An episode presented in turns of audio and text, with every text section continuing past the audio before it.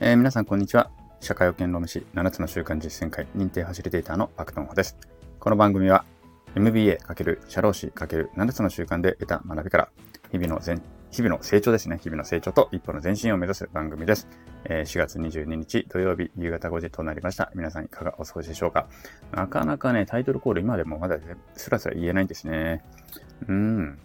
えっ、ー、と、これからも言えるように頑張ります。はい。でね、今日土曜日、もう今これ収録してるの土曜日のお昼なんですけれども、まあ今からちょっとまた、えっ、ー、と、社労士のセミナーに出かけるところでありますが、午前中は何をしていたかというと、今日は7つの習慣実践会、第5回7つの習慣実践会を行っておりました。えっ、ー、と、7つの習慣実践会というのは、えー、日本、日本で初じゃない、世界初の C2C で行える7つの習慣を、まあ、学ぶ場ですね。えー、そこのファシリテーターの認定資格を、まあ、私の、私が持っていることで、えー、その7つの習慣実践会っていうのをね、あの、開いたりしているわけです。えっと、今はですね、グロービスの学友の方が2人、えっと、月1ぐらいで受講してくれていまして、まあ、この7つの習慣という約500ページある書籍を1つずつですね、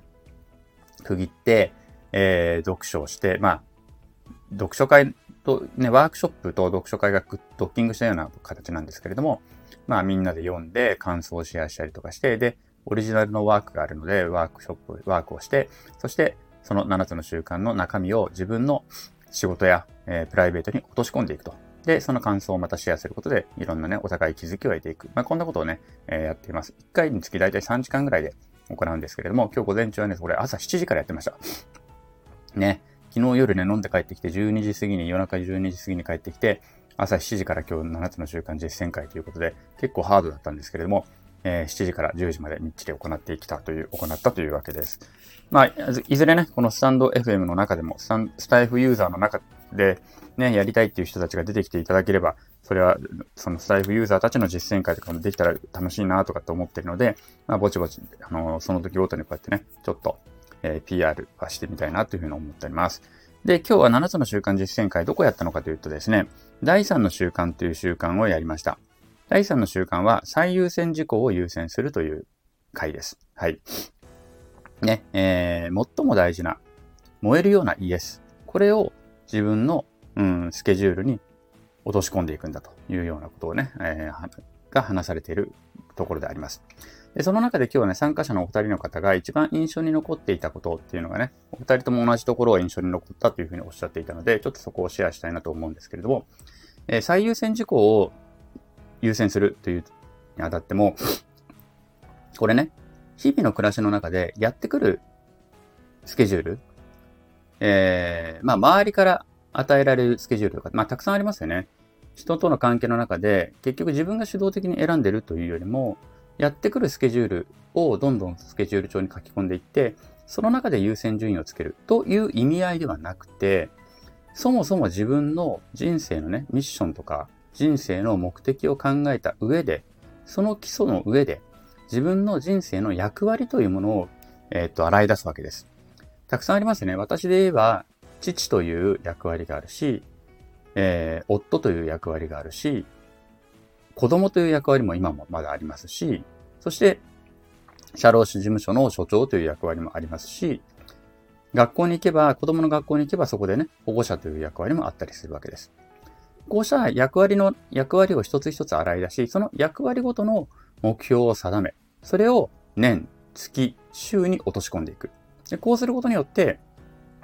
バランスの良い自分自身の、うん、スケジュールができていくということなんですね。なので、日にちとか時間ありきではなくて、そこに何かを入れていくというわけではなくて、まず自分の人生のミッションとか、えー、目的をまずは定めた上で、これは第2の習慣になるんですけれども、定めた上で、そしてその中で自分が人生で担わなければならない役割を洗い出し、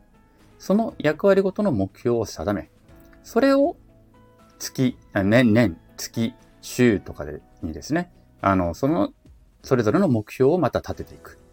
そして、それをスケジュールに、まあ、最終的にはもちろん、日にちとか、あの時間に落とし込まなければいけないので、そこに落とし込んでいくということになるわけです。例えて言うと、私は子供という役割がまだあります。まあ、親がね、まだ生きているので、子供という役割があるんですけれども、うーん、私、あの、親に電話するとかっていうのを黙ってると全然やらないんですよ。まあ、誰かに電話する、まあ、妻にでもそうですね。あの、人に電話するっていう行為がですね、私あんまり自分で意識ししないでできる人じゃないか、ないんですね。なんか別にし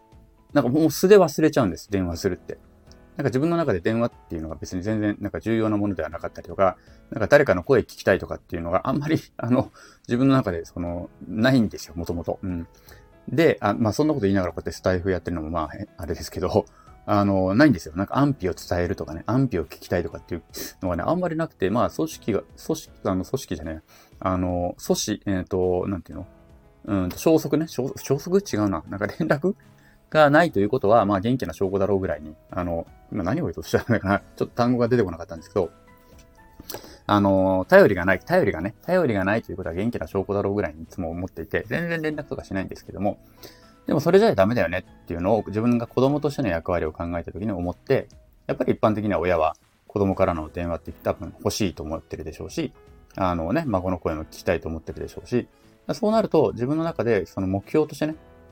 月の目標で、月に2回は電話するとかっていうのをまず月の目標に入れるんですよ。